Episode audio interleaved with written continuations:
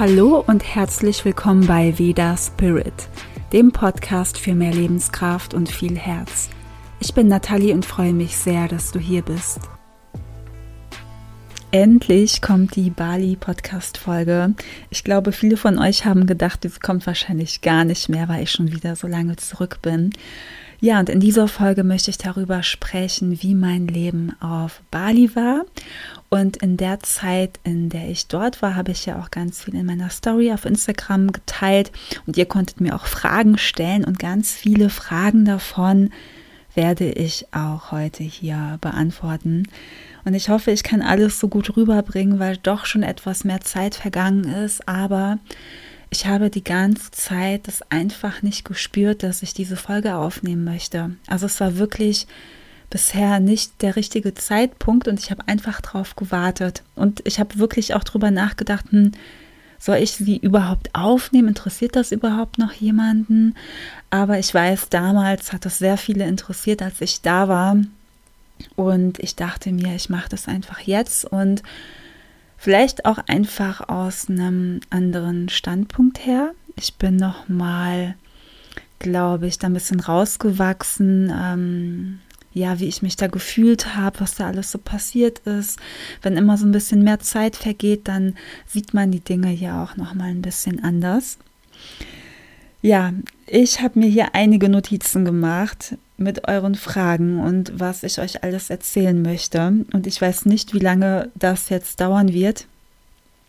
Ich könnte gefühlt Stunden und Tage darüber sprechen.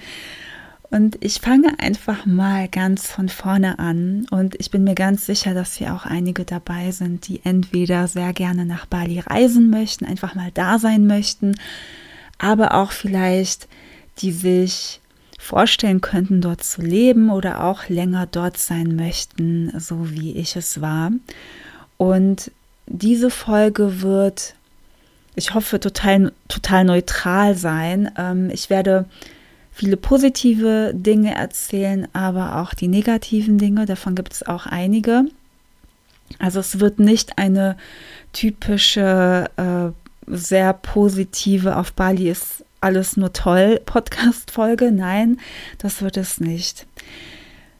Aber ich möchte dir ganz klar einfach erzählen, wie ich das wahrgenommen habe. Und das ist mir auch ganz, ganz wichtig, dass du das so auch empfindest, dass ich hier einfach nur meine persönliche Erfahrung teile. Und alle anderen Menschen, die haben andere Erfahrungen wie ich gemacht oder werden sie auch noch machen. Und da ist ja auch jeder anders. Also, warum bin ich überhaupt nach Bali? Und wie lange war ich überhaupt dort? Fangen wir mal so an. Ich bin im Dezember 2021 für geplante sechs Monate nach Bali. Es waren dann doch nur fünf. Und warum ich früher abgereist bin, darauf werde ich dann auch noch kommen. Und ich habe mich dafür wirklich auch komplett in Deutschland abgemeldet. Also ich bin quasi in Anführungsstrichen ausgewandert, obwohl sich das für mich gar nicht so richtig angefühlt hat. Also, dass ich jetzt auswandere in ein anderes Land ziehe, weil ich auch wusste, okay, ich komme ja wieder zurück. Es ist eigentlich nur geplant, so und so lange dort zu bleiben. Aber ja, eigentlich ist es so, dass ich tatsächlich ausgewandert bin, aber wieder zurück bin. Schon ein paar Jahre vorher hat mich Bali irgendwie magisch angezogen. Und ich habe wirklich diese Reise auch schon früher geplant gehabt, aber da wurde immer nichts draus. Also es war jedes Jahr dasselbe, dass ich das angefangen habe zu planen, aber es hat einfach nicht in mein Leben und nicht in diese Zeit reingepasst. Und ich habe das immer so ein bisschen von mir hergeschoben und habe mich gefragt, okay, warum ist noch nicht der Zeitpunkt da? Und dann kam er aber. Und ich habe auch sehr viel über Bali natürlich gehört, ja, über das Spirituelle, habe ganz viel im Internet gelesen, gehört, auf YouTube gesehen und war einfach sehr angezogen davon, einfach durch dieses spirituelle Leben dort, was es dort alles gibt an Yoga-Angeboten, ähm, an leckeren, gesunden Essen, an Ayurveda auch und auch an dieser ganzen Community, also an den Menschen und natürlich auch an der ganzen Natur und alles, was dazugehört. Und das hat mich einfach sehr, sehr angezogen. Und Bali ist ja ein Ort, den man sehr mit Heilung verbindet. Und Bali liegt ja auch auf den Ley-Linien. Da sagt man, dass das die Energieströme der Erde sind. Man kann sich das so ein bisschen vorstellen wie so ein DNA-Strang, also so zwei Linien, die sich dann immer wieder überkreuzen, einmal um die Erde gehen. Und ähm, es gibt verschiedene Strukturen, wo ähm, Bali auf diesen Linien liegt. Also ich glaube, es gibt noch mehrere. Es gibt auch ähm, die Blume des Lebens auch nochmal. Wenn man die so um die Erde legen würde, dann wäre Bali auch auf einer von diesen Linien drauf. Und auf diesen Leylinien gibt es eben eine ganz starke Energie, eine ganz starke Heilungsenergie. Und tatsächlich habe ich das auch dort sehr, sehr gespürt. Als ich dorthin bin, war ja die Corona-Zeit aktiver als jetzt auf jeden Fall und ähm, die Einreise war verboten für Touristen.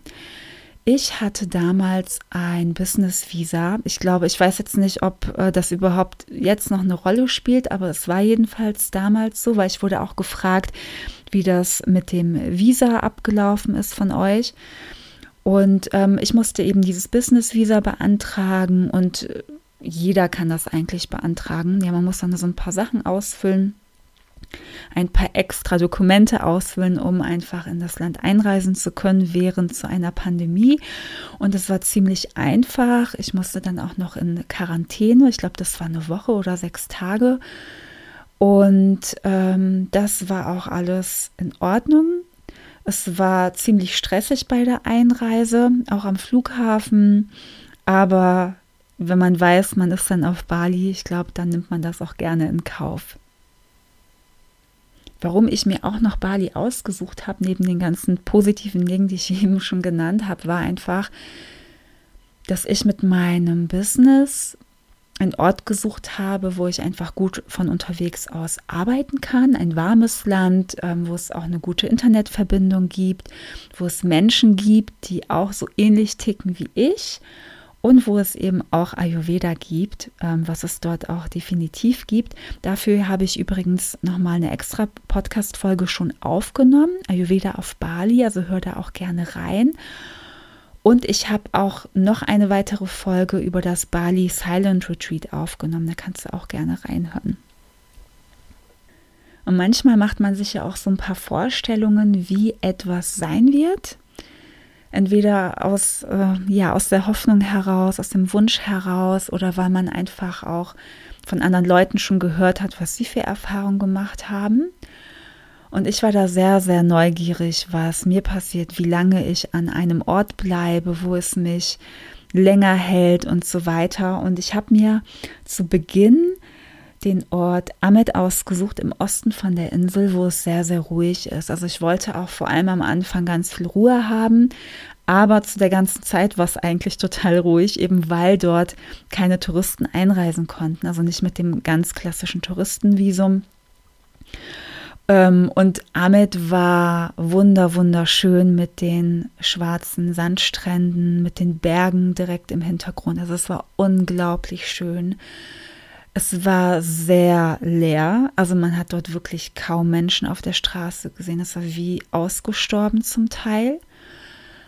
Dort habe ich mir dann ein Häuschen gemietet, das war total schön. Und ja, in der ersten Nacht ging es eigentlich los. Ich habe erstmal ähm, gemütlich geschlafen. Also es war so eine große Hütte. Es ist so ein, ein Raum mit einer Küche gewesen. Also die Küche war nebendran. Und ich hatte so ein schönes Himmelbett mit Moskitonetz und ich wache am Morgen auf, also nach meiner allerersten Nacht. Und es war schon so ein bisschen hell. Und du kennst es vielleicht, wenn du die Augen am Morgen aufmachst, der Blick ist noch nicht so klar und du kannst schon was erkennen. Und das Erste, was ich gesehen habe, war eine große Spinne, die ungefähr so groß war wie meine Hand. Und dann habe ich gedacht, ja gut, ich bin jetzt hier in den Tropen, klar sind ja auch mal Spinnen. Dann bin ich so ein bisschen näher ran, der Blick wurde allmählich klarer und dann habe ich aber gemerkt, dass diese Spinne innen ist und nicht außen vom Moskitonetz. Natürlich hatte ich erstmal total die Panik und habe gedacht, okay, erstmal schnell rauskrabbeln aus diesem Moskitonetz, erstmal kurz auf Toilette gehen und dann kümmere ich mich um diese Spinne, wie auch immer. Ich war nach einer Minute wieder da und die Spinne war einfach weg. Es hat mich natürlich mega gestresst und die Besitzerin beziehungsweise die dort verantwortlich war für die Gäste, das war jetzt nicht direkt die Besitzerin, ähm, die hat sich da total süß um mich gekümmert, beziehungsweise um das Bett und alles und hat versucht, diese Spinne zu finden. Die war nicht mehr auffindbar, aber sie hat dort alles nochmal sauber gemacht und geguckt, dass alles wegbleibt. Und tatsächlich habe ich das öfter jetzt gehört, dass sowas auf Bali wohl öfter passiert. Also jetzt nicht unbedingt immer mit Spinnen, aber dass man so, ja, kleine Aufgaben des Lebens bekommt, wenn man auf Bali ist, dass irgendwas nicht funktioniert, dass ja vielleicht auch mal ein kleiner Unfall passiert oder ja, irgendwas einfach nicht so klappt, wie man sich das vorgestellt hat. Man stellt sich das immer schön vor, alles ohne Probleme, alles total einfach. Aber auf Bali gibt es wohl immer wieder solche kleinen Herausforderungen oder eben große. Jedenfalls ist mir nichts passiert, ja, ist nichts Schlimmes. Ich habe dann auch im Nachhinein erfahren, diese Spinnen gibt es ja ganz oft, die tun auch überhaupt nichts. Ich habe dann in der nächsten Zeit auch mehr von denen da in diesem Haus mal gesehen. Also alles gut, ist halt eine Umstellung. Genau. Und ansonsten ja, der Ort war mega schön. Ich habe dort tatsächlich auch angefangen, ähm, Rollerfahren zu lernen. Ja, es war für mich nicht ganz so einfach. Ich habe mit manchen Dingen doch meine Ängste. Viele sagen, dass ich mutig bin, das denke ich auch über mich, aber bei manchen Dingen habe ich dann doch immer vermehrt Angst und Rollerfahren war so eine Sache. Ich habe das tatsächlich vorher noch nie gemacht und habe mir vorgenommen, das dort einfach zu lernen. Und da in Ahmed ging das super gut, weil es einfach so leer war und ich einfach mal auf die Straße losfahren konnte und es einfach üben konnte. Also es war super, super cool. Da habe ich mir dann einfach den Roller geliehen ähm, und habe ein bisschen fahren geübt, was trotzdem nicht so, so einfach war in bestimmten Kurven. Aber ich habe dann zu einer anderen Zeit auf Bali nochmal die Chance gehabt, es so richtig, richtig zu lernen. Und darauf komme ich später dann auch nochmal. In Ahmed gab es auch noch ein Yoga-Studio, das hatte aber leider, leider zu, weil da einfach kaum Leute waren. Und dort drin war auch integriert so ein super schönes Restaurant mit Blick aufs Meer, so wirklich weit oben, wo man leckeres Essen bekommen hat. Also super, super schön. Und dort gab es auch im Ort so ein bisschen abseits nochmal auch so ein Café, Restaurant, wo man auch nachhaltige Dinge kaufen konnte. Also alles so in Glas verpackt, ein paar Lebensmittel, ähm, Kosmetikartikel, also alles wirklich sehr nachhaltig. Das war super schön dort. Dort wurde ich auch auf eine Zeremonie eingeladen. Also die Leute, die dort gearbeitet haben, die waren alle miteinander verwandt und der Fahrer, der mich auch vom Flughafen abgeholt hat, der hat mich dann zu seiner Familie eingeladen. Und zwar gibt es dort auf Bali immer wieder, also ganz oft Zeremonien, ähm, vor allem auch an Vollmond. Und das ist dann oft eine Familienfeier und da wurde ich eben auch eingeladen. Ich weiß nicht, da waren so 50 bis 70 Menschen ungefähr. War total schön, diese Rituale nochmal zu sehen, das ganze Essen, wie sie auch alles vorbereiten. Ja, mir wurde sogar Kleidung ausgeliehen, dass ich quasi aussehe wie eine balinesische Frau. Also der Fahrer hat mir dann von seiner Mutter die Kleidung mitgebracht. Also seine Mutter war, ich weiß jetzt nicht mehr wie alt, aber ein paar Jahre älter als ich. Also sie war ähm, nicht so alt, wie man sich das vielleicht dann vorstellt. Und ich war da auf dieser Zeremonie, habe dann die ganzen kleinen Rituale mitgemacht. Ja, die Mutter hat mir dann immer wieder gezeigt, was man dann machen soll und hat mir das versucht zu erklären. Und das war eine ganz, ganz tolle Erfahrung. Also ich habe mich so darüber gefreut, dass ich so etwas Persönliches einfach miterleben kann. Und auch die Leute waren total begeistert, dass ich einfach auch da war. Und dieser Tag war aber auch der Tag, der dazu geführt hat, dass ich über einen sehr langen Zeitraum auf Bali starke Magen-Darm-Probleme hatte. Denn nach dieser Zeremonie wurde ich noch eingeladen, bei diesen Leuten ähm, nach Hause zu kommen. auch total toll. Also, dass man erleben kann, wie diese Menschen dort wirklich leben und wohnen. Und dort ist das Wohnzimmer quasi auch draußen, ja, da sitzt man einfach auf dem Boden quasi, so kann man sich das vorstellen.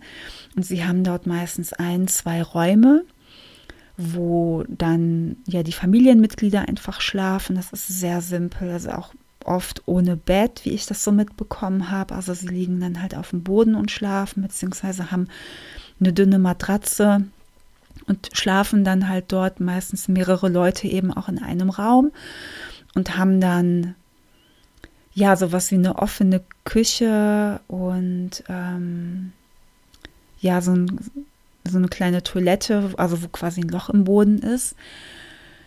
Ähm, die Küche kann man sich auch sehr, sehr simpel und einfach vorstellen. Und nach der Zeremonie wurden dann auch die ganzen Essenssachen, die es da so gab, ähm, die ganzen Opfergaben, die auch gesegnet wurden, die wurden dann mit nach Hause genommen. Also es war dann so, dass jedes Familienmitglied quasi dieses Essen, also diese Opfergaben dorthin bringt. Das wird dann alles sehr schön aufgebaut.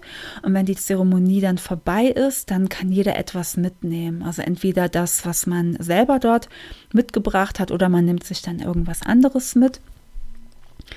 Und dann war ich natürlich dort bei ihnen zu Hause und dann wollten sie das mit mir auch teilen. Und das war nämlich das, was meine Magen-Darm-Probleme verursacht hat. Das hat auch am Vormittag schon angefangen, ging bis in den Nachmittag und ja, dann habe ich es einfach dann auch zu Hause gemerkt, dass es mir ganz, ganz schlecht geht. Und kurze Zeit später, das war nämlich kurz vor Weihnachten, bin ich dann nämlich auch ähm, abgereist von Ahmed. Also ich war da, ich glaube, ungefähr zwei, drei Wochen. Und dann bin ich nach Canggu das ist ein Ort, den viele von euch kennen werden. Ich weiß, in Ahmed waren nicht so viele Leute oder haben das nicht so auf dem Schirm. Kann ich sehr gut empfehlen, dass man da auch mal hinfährt. Ist super, super schön. Ja, und Canggu ist ähm, auch direkt am Meer, aber auf der komplett anderen Seite von Bali. Und in Canggu sind die meisten Leute. Und Dort gibt es hippe Cafés, Restaurants, dann ganz viel von diesem gesunden Essen, ja, Smoothie Bowls und keine Ahnung was alles. Also echt super schön. Da gibt es mehrere Yoga-Studios und viele Menschen. Also klar war es dort ruhiger, aber trotzdem im Vergleich zu Amen sowieso waren da einfach mehrere Menschen. Dort habe ich auch meine Freundin besuchen können und dort habe ich mir dann ein Zimmer genommen in einer Unterkunft, wo es auch eine Gemeinschaftsküche gab, was ich auf jeden Fall auch immer gebraucht habe, weil ich wollte nicht immer essen, was ich auch nicht konnte. Ähm, und vor allem mit diesem Magen-Darm-Problem habe ich gewusst, okay, ich brauche jetzt wirklich definitiv immer was selbstgekochtes. In Canggu gibt es auch ganz viele Yoga-Studios, die total schön sind.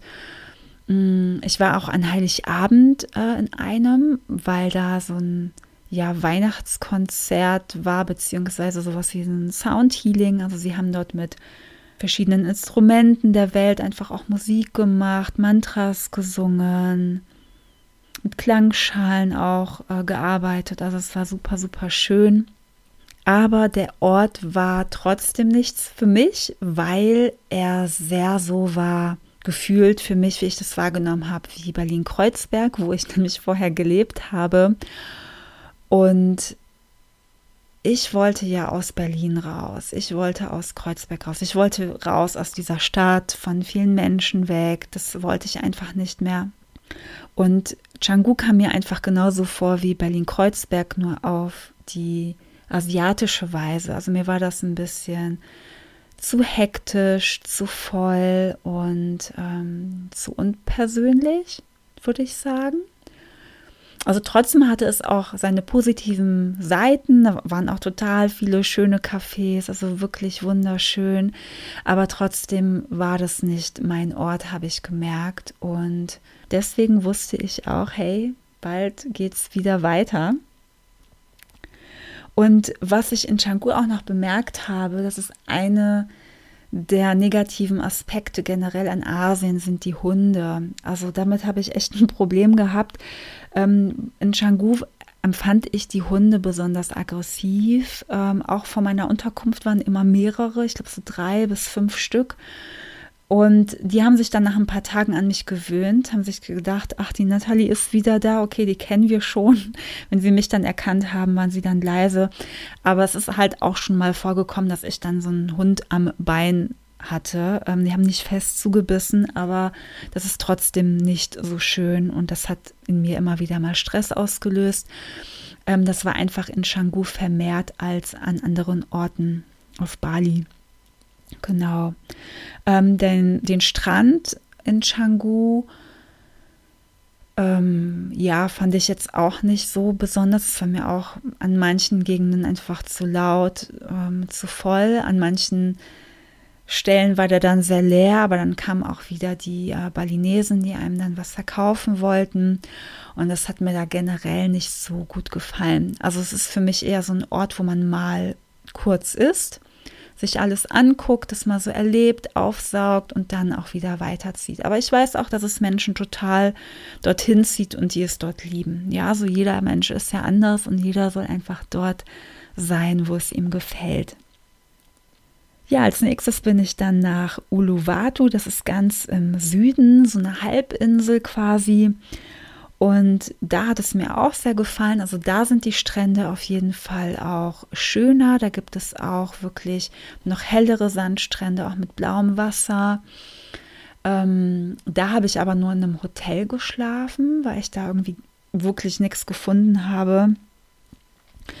Und ja, da bin ich einfach auch immer wieder so rumgefahren, habe kleine Ausflüge gemacht in der Gegend oder war einfach mal am Strand, auch an dem kleinen süßen Strand, wo Eat, Pray, Love gedreht wurde. Den kann ich auch sehr empfehlen. Der ist total schön, sehr angenehm. Dann kann man auch schöne Kokosnuss auch am Strand schlürfen, kann man da überall übrigens. Und das hat mir da auch sehr gefallen. Und da gibt es dieses Café Cashew Tree heißt es. Es ist so, so toll. Das war mein Lieblingscafé. Da bin ich öfter hingegangen. Und da gibt es auch wieder das leckere Essen. Und da haben sie mir immer ein Essen gemacht, was für mich total verträglich war, was gut für meinen Darm war dann im Nachhinein. Und da konnte man sich nämlich auch so die Sachen so zusammensetzen, also so ein Menü zusammensetzen.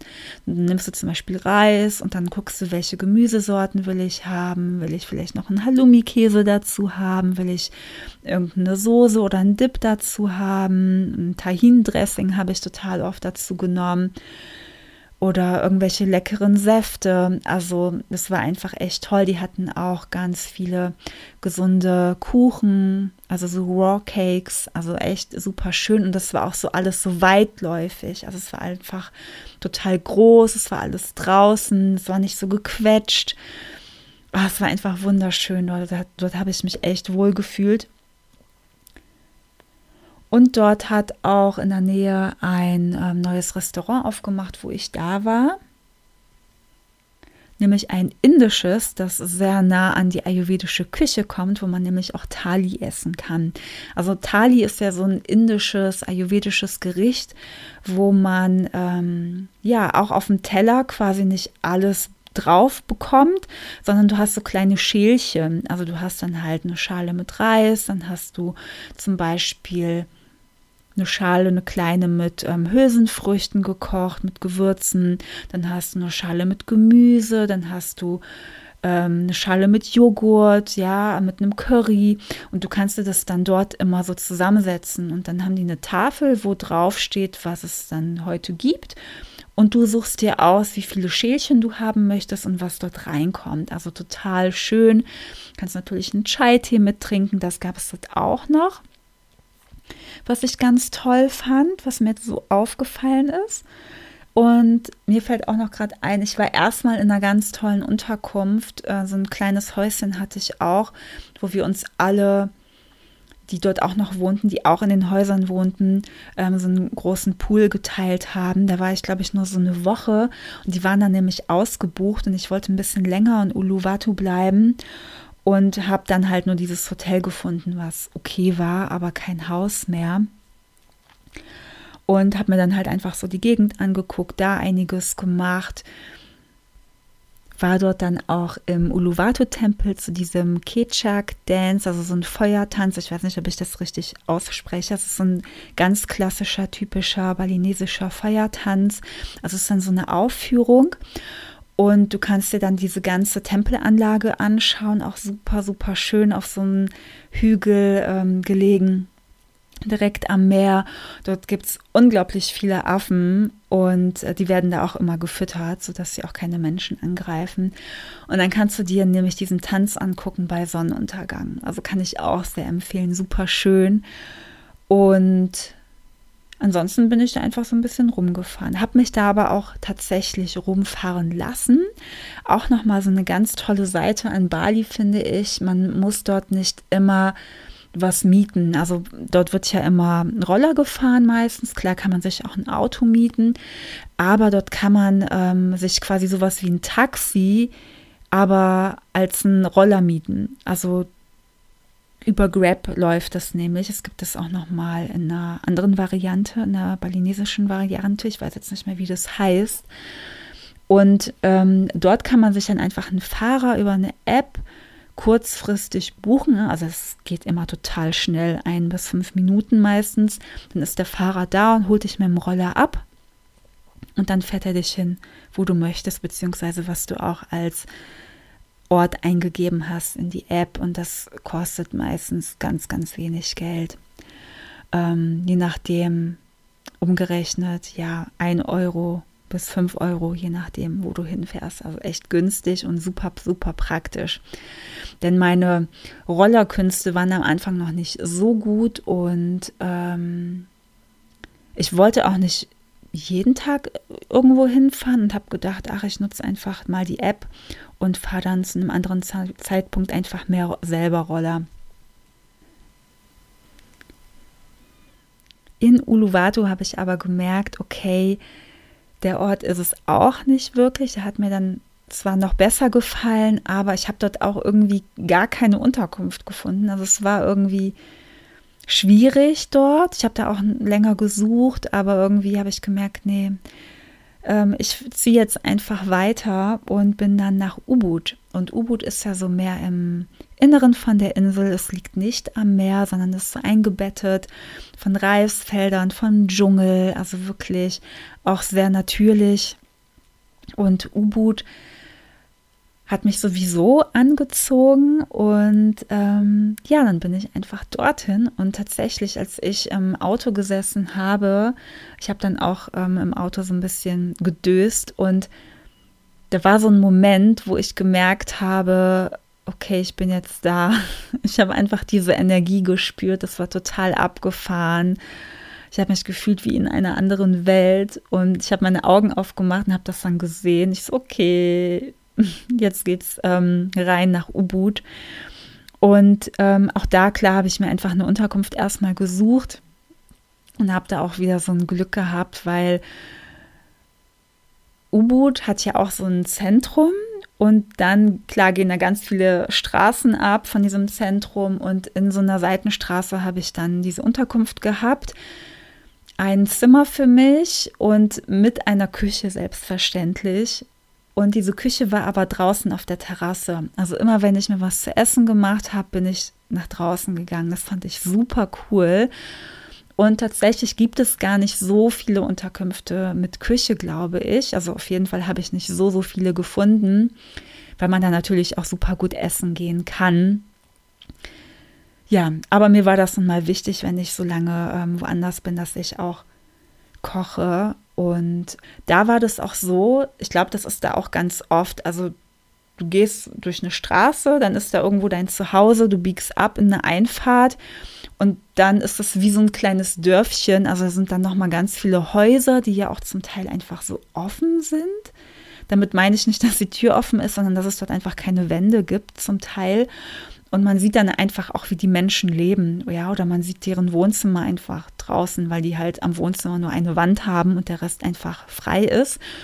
Und dann bin ich dort wirklich an diesen ganzen Häusern vorbei, einmal rechts und wieder links abgebogen, bis ganz nach hinten. Und dann war da dieses Haus, ähm, bin dann in die obere Etage durch die Treppen und bin dann auf meine Terrasse gekommen, wo dann meine Küche war und war total happy damit.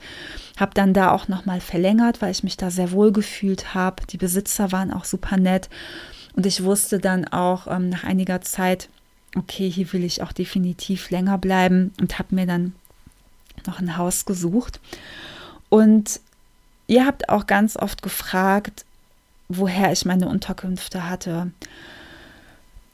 Ich habe tatsächlich ganz viel in den Facebook-Gruppen äh, gesucht. Also wenn du auf Facebook bist, ähm, weißt du, dass es dort solche Gruppen gibt. Du kannst in die Suchfunktion einfach Bali eingeben ähm, oder Bali Rent, keine Ahnung was noch, irgendwas mit Bali und du wirst verschiedene Bali-Gruppen finden oder Bali-Vermietung, keine Ahnung, irgendwas mit Bali und du kommst automatisch auf diese Gruppen die einfach auch wirklich darauf ausgelegt sind, ähm, Leute zu finden, die das als ja, Ferienwohnung, Ferienhaus einfach anmieten, ob für ein paar Tage oder auch für ein Jahr, also egal wie lange.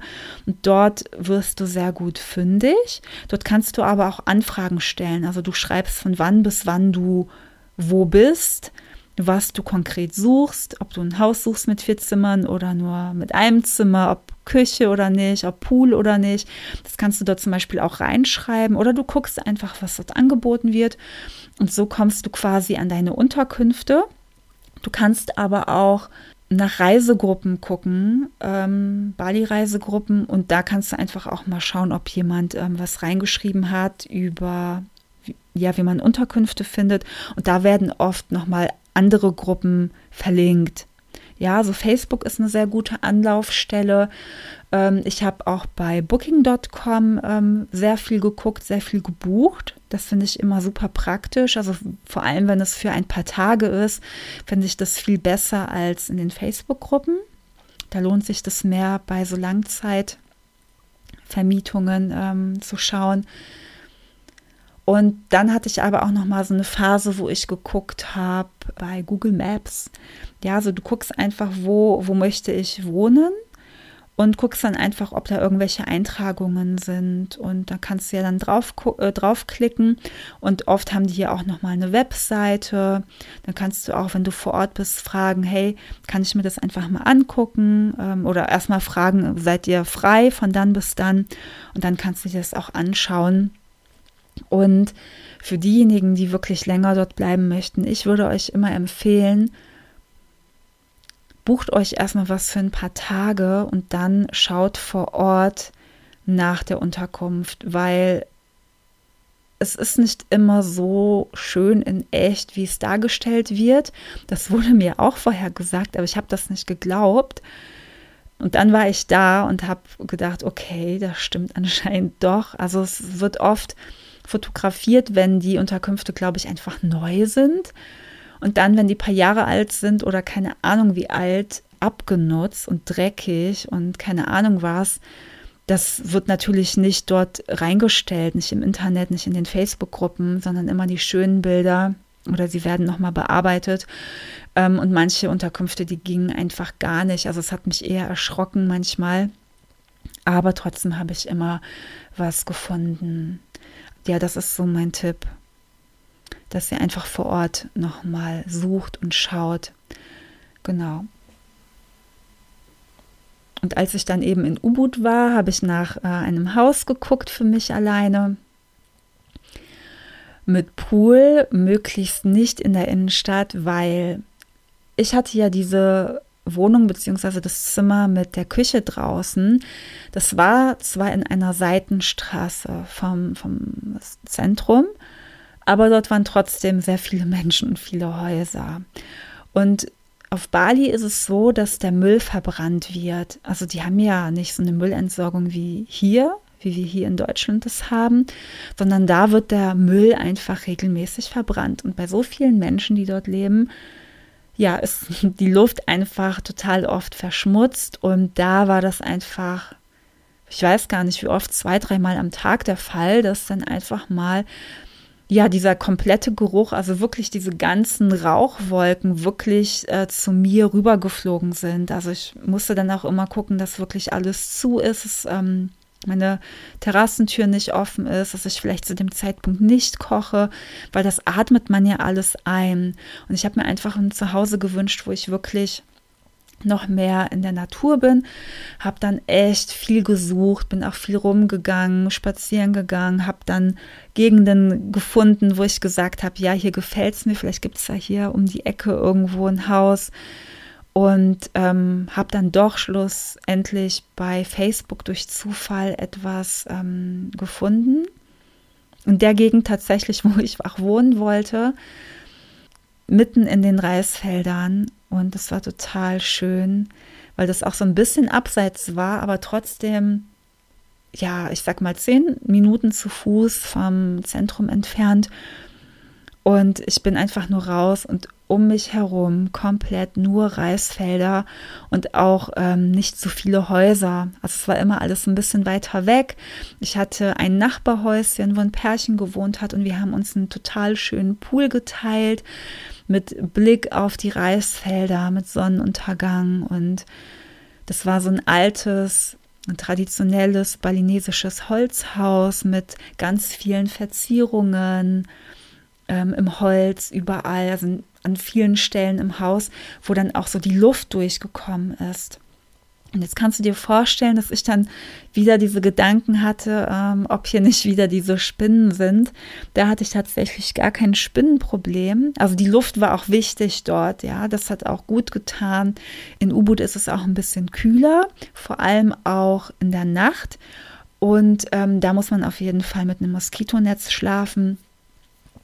Und ähm, das war super schön dort. Und äh, da hatte ich das eher so, dass da ganz viele Geckos waren. Auch es gibt ja so Riesengeckos. Da ist auch einer mal beim Yin-Yoga halb auf mich draufgefallen. Ich habe mich so erschrocken. Ich weiß nicht, der war vielleicht ja 20 Zentimeter groß, also schon ziemlich groß, also der Körper. Ähm, dann ist er aber weggelaufen. ja, es war schon auch süß irgendwie. Ähm, und ansonsten waren da halt viele Fledermäuse am Haus, sodass es auch eher laut war. Aber dadurch, dass es Naturgeräusche waren, war es auch irgendwie wieder in Ordnung. Ich habe das da auf jeden Fall sehr, sehr genossen. Und in U-Boot habe ich tatsächlich auch wieder keinen Roller gemietet, weil ich da wieder die äh, App Grab benutzt habe und habe mir ständig irgendwie Fahrer rübergeholt, weil überall, wo ich hingefahren bin, ich habe da echt, ich glaube, meistens auch ein Euro oder so bezahlt für eine Fahrt irgendwo hin oder auch mal 1,50, aber mehr nicht. Ja, und dann dachte ich mir, okay, ähm, ich unterstütze ja auch die Leute. Es ist total bequem, die kennen den Weg und ja, es war total schön. Jetzt zu U-Boot an sich.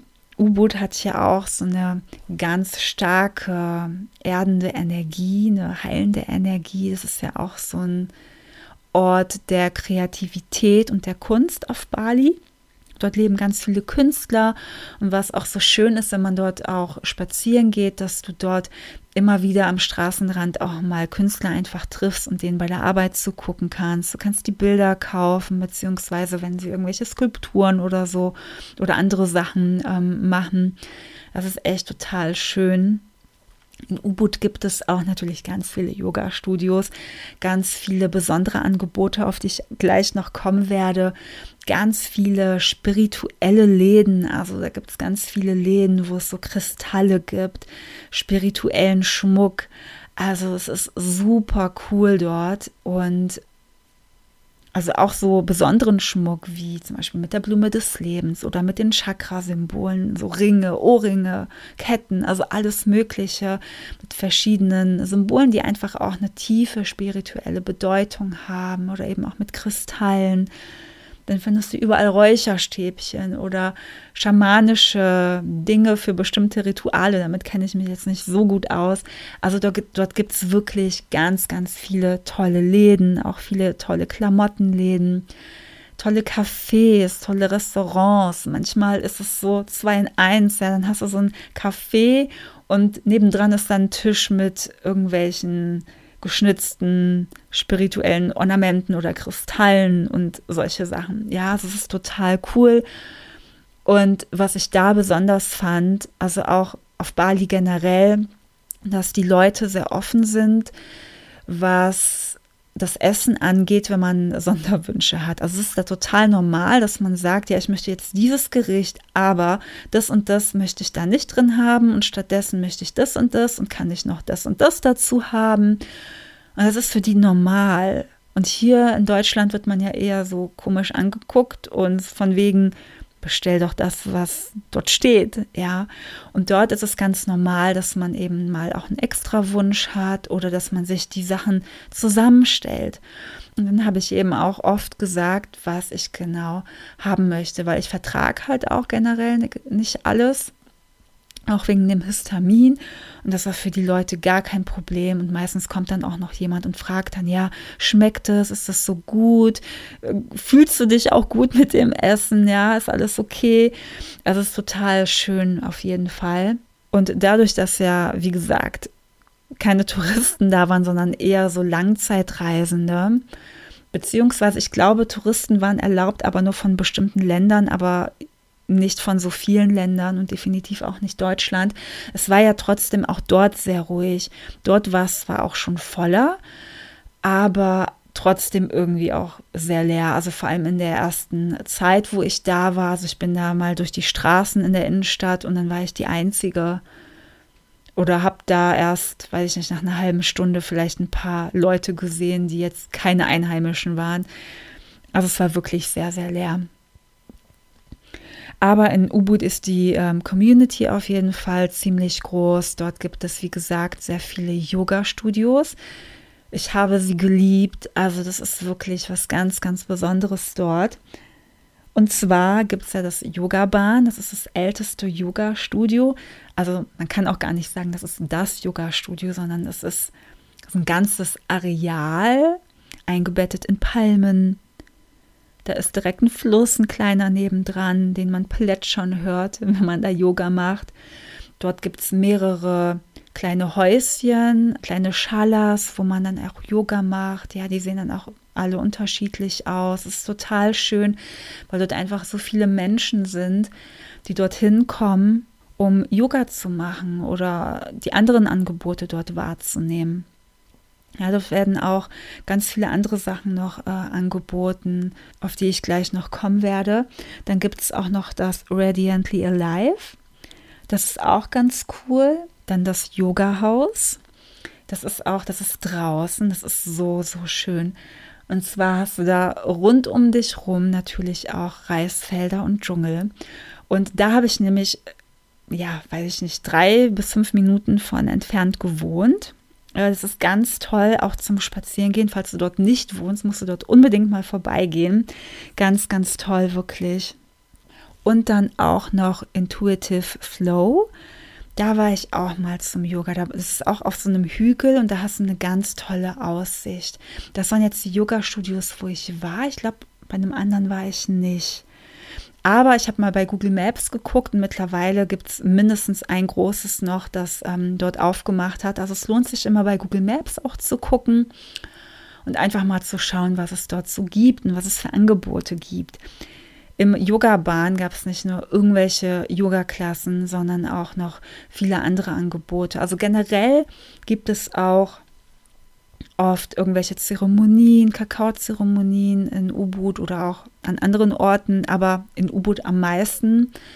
Dann gibt es auch Tanzangebote, also zum Beispiel Ecstatic Dance gibt es, wo ich öfter war, vor allem im Yoga-Bahn. Das ist auch immer voll, aber super cool. Und auch noch andere Tanzangebote. Dann gibt es immer Sound Healing, Breathwork. Ähm, ich weiß gar nicht, was noch alles. Ja, also da habe ich auch ähm, tolle Sachen erlebt, vor allem mit dem Ecstatic Dance. Im Yoga-Bahn kannst du auch ayurvedische Massagen buchen. Das habe ich auch gerne verbunden. Ich war auch an meinem Geburtstag beim Ecstatic Dance. Also falls du das gar nichts sagt, Ecstatic Dance, falls du das noch nie gehört hast, da geht es eigentlich darum, dass du wirklich so tanzt, dich so bewegst, ja, was einfach aus dir rauskommt, so wie du dich fühlst, dass du das einfach austanzt quasi. Und dort wird nicht geredet, dort wird barfuß getanzt. Das finde ich nämlich super cool. Also es ist überhaupt keine Club-Atmosphäre oder so, sondern das ist viel spiritueller, viel freier. Dort kann jeder auch anziehen, was er will. Also es ist wirklich total frei. Also manche Leute kommen in Yoga-Klamotten, manche kommen in Sportklamotten. Dann kommen Frauen, die haben wunderschöne lange Kleider an. Dann kommen welche, die haben Bikini an. Dann haben manche irgendein Kimono an, ja, oder äh, Plüschschlappen oder so, oder einen Blumenkranz auf dem Kopf. Die anderen haben Glitzer im Gesicht, die anderen sehen wieder ganz natürlich aus. Und jeder kann aussehen, wie er will. Jeder kann machen, was er will. Und das ist so schön daran. Das ist super schön. Es wird meistens aufgebaut. Es ist erstmal so eine ruhige Musik, wird dann immer mit der Zeit ein bisschen aktiver und schneller und am Ende geht es wieder so runter, mehr in die Entspannung. Und du wirst auch merken, dass es manchmal Leute gibt, die ähm, vielleicht sich einfach plötzlich mittendrin einfach hinsetzen und meditieren, auch wenn die anderen drumherum komplett ausflippen. Oder welche, die plötzlich Yoga machen. Oder manche sitzen einfach an der Seite und gucken. Ja, und das finde ich so schön daran. Und in U-Boot ist es so, dass es beim Ecstatic Dance am Ende meistens noch ähm, Live-Musik gibt. Also entweder singt noch jemand oder da ist eine komplette Band, die dann irgendwie Musik macht. Ja, ein Lied, drei Lieder, total unterschiedlich. Und Ecstatic Dance gibt es ja überall auf der Welt, auch in Deutschland, also in Berlin auf jeden Fall. Ähm, da merkt man aber, dass die Leute zum Teil ein bisschen schüchterner sind als jetzt mit U-Boot verglichen. Und da gibt es jetzt nicht immer diese Live-Musik am Ende, so wie ich das mitbekommen habe. Ja, aber Ecstatic Dance war ähm, meistens eines meiner Highlights. Das gab es da einmal in der Woche am Abend und einmal in der Woche am äh, Vormittag, also auch mitten am Tag. Genau. Was es dort auch noch gab im Yoga-Bahn, ich weiß jetzt nicht mehr, wie das hieß. Es war auf jeden Fall etwas mit Tanzen und es war so eine kleine, ganz tolle asiatische Frau mit geschorenen Haaren. Und das war für mich sogar noch das bessere Ecstatic Dance. Also es hieß nicht so, aber es war gefühlt so ähnlich.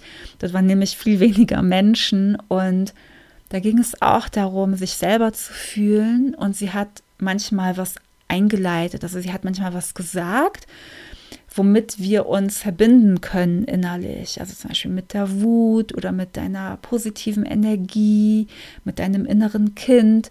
Ja, bewege dich, als wärst du noch ein Kind oder wie will sich dein inneres Kind gerade ausdrücken oder wie geht es dir gerade überhaupt und was willst du jetzt gerade? Willst du hier schön tanzen? Willst du auf den Boden schlagen oder Willst du weinen oder willst du lachen? Also es war super cool, super bewegend auch. Und am Ende haben wir das auch so unter uns noch geteilt, wie das für uns war. Und die Frau war echt unglaublich. Und da war ein Mann dabei, ich weiß nicht, wie alt er war, aber schon ziemlich alt. Und er hat gesagt, dass er seit Jahren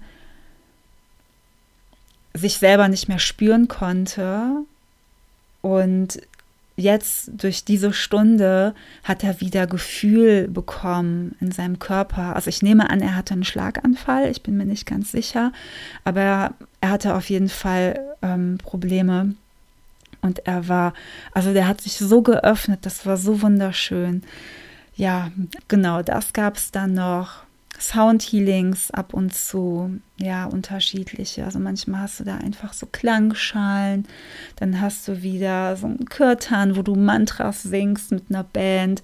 Also super, super cool. Und dann gab es auch noch im Radiantly Alive etwas, aber ich weiß jetzt leider auch nicht mehr den Namen, aber das gibt es, glaube ich, ab und zu. Das war so ein bisschen wie so eine Wohnzimmeratmosphäre.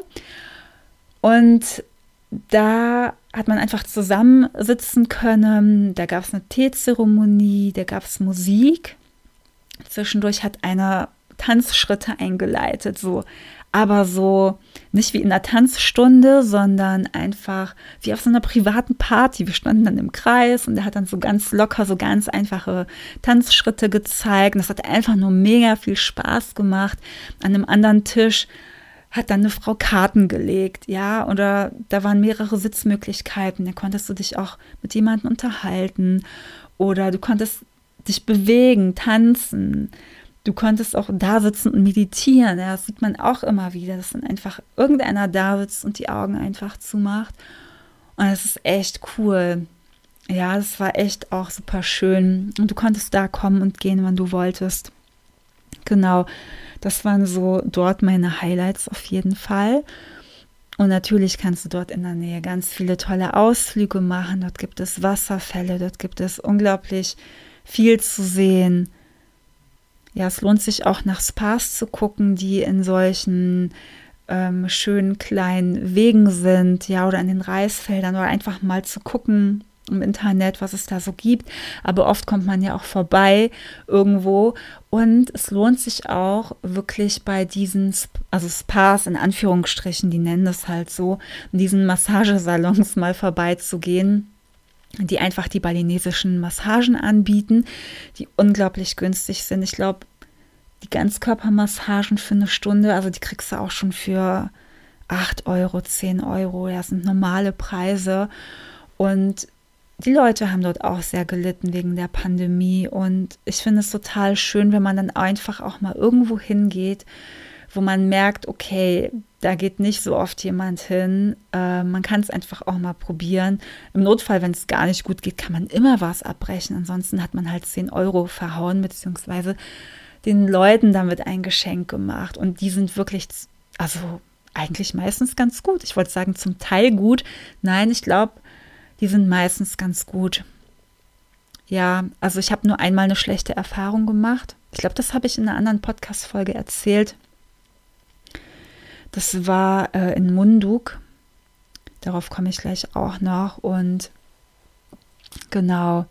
Aber ansonsten waren die immer alle prima. In Ubud war ich tatsächlich dann auch endlich mal bei einem Arzt, weil meine Magen-Darm-Probleme nicht weggingen. Und ähm, eine Frage von euch war, wie ist die medizinische Versorgung? Und ich sage jetzt einfach meine Meinung, ja, und meine Erfahrung. Ich habe da auch ein paar Medikamente bekommen. Sie wollten mir auch leider ein Breitbandantibiotikum geben. Ähm, ich habe dann meine Ärztin in Deutschland kontaktiert per Mail. Sie hat gesagt, ich soll das auf gar keinen Fall nehmen. Es wurde mir dann auch noch mal ähm, in einem Forum auch bestätigt, auf gar keinen Fall das Antibiotika von dort nehmen, außer es ist sehr, sehr nötig. Ähm, ich habe es dann halt ohne probiert, ähm, habe immer selber gekocht, habe Schonkost gegessen und so weiter, weil ich diese Probleme einfach nicht so richtig wegbekommen habe. Aber die medizinische Versorgung würde ich jetzt mal so einschätzen, die ist eigentlich gut, wenn man wirklich einen Notfall hat. Also die können dort gut Leben retten, wenn du dir was brichst oder irgendwas passiert. Sie helfen dir dort. Ja, die Ärzte sprechen meistens ein gutes Englisch. Du kannst dort sofort hin, kannst dort auch direkt anrufen. Die haben auch dort immer eine Handynummer. Also die, die Balinesen kommunizieren auch sehr gerne per WhatsApp. Ja, das habe ich nämlich auch gemacht, sogar mit dem Arzt geschrieben per WhatsApp. Das ist super, super gut. In U-Boot gibt es mindestens eine Klinik. Ich weiß gar nicht, also auch mehrere Ärzte dort aber so eine kleine Klinik, wo ich eben auch war. Ähm, ich habe dort auch einen Mikrobiomtest gemacht. Ja, das kann man sich da eigentlich sparen, weil da habe ich eigentlich gar keine Infos bekommen, außer ja, es ist alles okay. Herzlichen Glückwunsch, Sie haben Bakterien in Ihrem Darm, die jeder Mensch hat. Ich habe diese Aussage nicht wirklich verstanden, aber ja, mir hat das nicht wirklich was gebracht. Ich habe da, glaube ich, zu viel erwartet. Und sie konnten mir dann halt nicht helfen und haben immer wieder versucht, mich zu überreden, dass ich dieses Antibiotikum nehme, was ich nicht gemacht habe und sehr froh darüber bin heute. Aber ansonsten kann man da sehr, sehr gut zum Arzt gehen. Da muss man sich wirklich keine Gedanken machen. Wenn man empfindlich ist, würde ich wirklich jedem raten, einfach Vorsorge zu treffen und einige Sachen einfach mitzunehmen für den Magen und gegen Durchfall oder solche Sachen. Ja, was kann ich hier noch über Ubud erzählen? Also Ubud war mein Ort definitiv. Wenn ich nochmal nach Bali fliegen würde, würde ich nach Ubud, weil das einfach mein Ort ist. Und ähm, ja, da kommt, glaube ich, nichts ran an Ubud. Und was aber auch noch einmal passiert ist, ich wollte mir so eine kleine Auszeit nehmen und so meine kleine Ayurveda-Kur selber machen von ein paar Tagen, wo ich einfach jeden Tag zur Ayurveda-Massage gehe, wie immer auf meine Ernährung sehr achte und mir wirklich viel Entspannung gönne. Und in dieser Zeit habe ich plötzlich einen Ausschlag so am, ja, am Bein, halb am Gesäß einfach gehabt. Aber ganz schlimm, so dass ich dann auch wieder zum Arzt musste, in die Klinik. Und dann hat man mir gesagt, ich hätte die Krätze. Ähm, dann habe ich nochmal recherchiert. Es hätte, hätte auch was anderes sein können, zum Beispiel Flöhe oder sonst irgendwas. Und ich war auch so geschockt wieder. Und ich hatte einfach Angst, dass irgendwas da in dem Bett ist, in dem ich schlafe. Und ich habe natürlich dieses Haus dort gemietet, wo ich auch länger wohnen bleiben wollte. Und ich war froh, dass ich endlich was für länger hatte und nicht immer umziehen musste. Ja, und dann hat die Besitzerin gesagt, ja, jetzt heute finden wir jetzt keinen mehr. Morgen kommt jemand, du musst dann noch einen Tag in dem Bett schlafen. Und natürlich wollte ich das nicht, weil ich mir sehr sicher war, das liegt an diesem Bett. Und bin dann voller Stress äh, ja rumgelaufen, habe im Internet geguckt, wo kann ich denn heute schlafen. Ich wollte nicht in diesem Bett schlafen und habe dann eine Nacht woanders geschlafen in der Nähe das waren auch wieder total nette Leute, nur ich habe dann gemerkt, dass da an mehreren Stellen in diesem Zimmer, in dieser Unterkunft einfach Schimmel war, was ich am Anfang nicht gesehen habe, weil manchmal ist es ja so halb versteckt. Und habe gedacht, ja gut, ich bin jetzt schon in Schlafsachen, will gerade schlafen, habe das dann entdeckt. Ja, dann habe ich halt da geschlafen. Aber das ist halt schon manchmal so ein ähm, ja, Stresspunkt, wo ich sage, nee, das muss echt nicht sein. Ja, auf jeden Fall wurde dann nochmal alles sauber gemacht. Ähm, die Matratze wurde sehr intensiv gereinigt. Ich habe das auch alles gesehen. Ähm, es wurde dann auch mit der Zeit besser, aber ich habe dann gemerkt, dass es dann ähm, wieder kam ähm, und habe dann einfach durch mein Gefühl beziehungsweise durch das, wie sich das geäußert hat, habe ich mir gesagt, okay, das müssen jetzt äh, Allergien sein. Also ich nehme an, dass ich gegen äh, die Putzmittel, die sie dort benutzt haben, allergisch war. Oder sie haben die Putzlappen nicht gewaschen lange, keine Ahnung, oder sie haben es noch bei den anderen Leuten auch bei der Toilette benutzt oder so. Ich weiß es nicht. Also irgendwas war da nicht so ganz okay. Also jedenfalls hatte ich eine allergische Reaktion und nicht die Krätze. Und das ist schon ziemlich krass so. Aber ich habe auch gedacht, erzähle ich euch das oder nicht? Und dann dachte ich mir, ja, ich möchte auch die nicht schönen Dinge einfach erzählen, was einfach passieren kann. Es ist nun mal nicht überall hygienisch, wenn es manchmal auch sauber aussieht. Ja, das ist da einfach auch mal so. Manchmal sieht es auch gar nicht sauber aus und manchmal ist es halt auch einfach dreckig oder sehr abgenutzt. Und ja, es ist halt auch noch Asien. Ja, das darf man nicht vergessen. Das war der erste Teil von der Podcast-Folge. Mein Leben auf Bali und demnächst erscheint die nächste Folge, also der zweite Teil über mein Leben auf Bali. Ich danke dir sehr fürs Zuhören und für dein Interesse. Und wenn dir die Folge gefallen hat und wenn dir mein Podcast gefällt, dann würde ich mich freuen, wenn du ihn abonnierst oder positiv bewertest auf iTunes oder Spotify. Damit unterstützt du mich sehr und meine Arbeit. Bis zum nächsten Mal. Deine Nathalie.